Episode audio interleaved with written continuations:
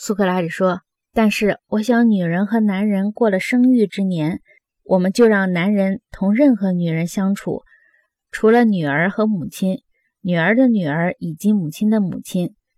至于女人，同样可以和任何男人相处，只除了儿子和父亲，或父亲的父亲，或儿子的儿子。我们一定要警告他们，无论如何，不得让所怀的胎儿得见天日。如果不能防止，就必须加以处理，因为这种后代是不应该抚养的。”格劳孔说：“你所讲的这些话都很有道理，但是他们将怎样分辨个人的父亲？”女儿和你刚才讲的各种亲属关系呢？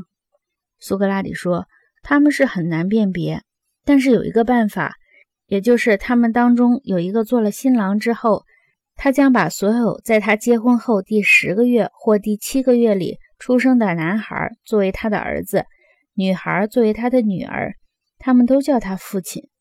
他又把这些儿女的儿女叫做孙子孙女儿。”这些孙子孙女儿都叫他的同辈为祖父祖母，所有的孩子都把父母生自己期间出生的男孩女孩称呼为兄弟姐妹。他们不许有我们刚才讲的那种性关系，但是法律准许兄弟姐妹同居。如果抽签决定，而且特尔斐的神士也表示同意的话，格劳孔说对极了。苏格拉底说，因此格劳孔。这就是我们城邦里护卫者中妇女儿童公有的做法。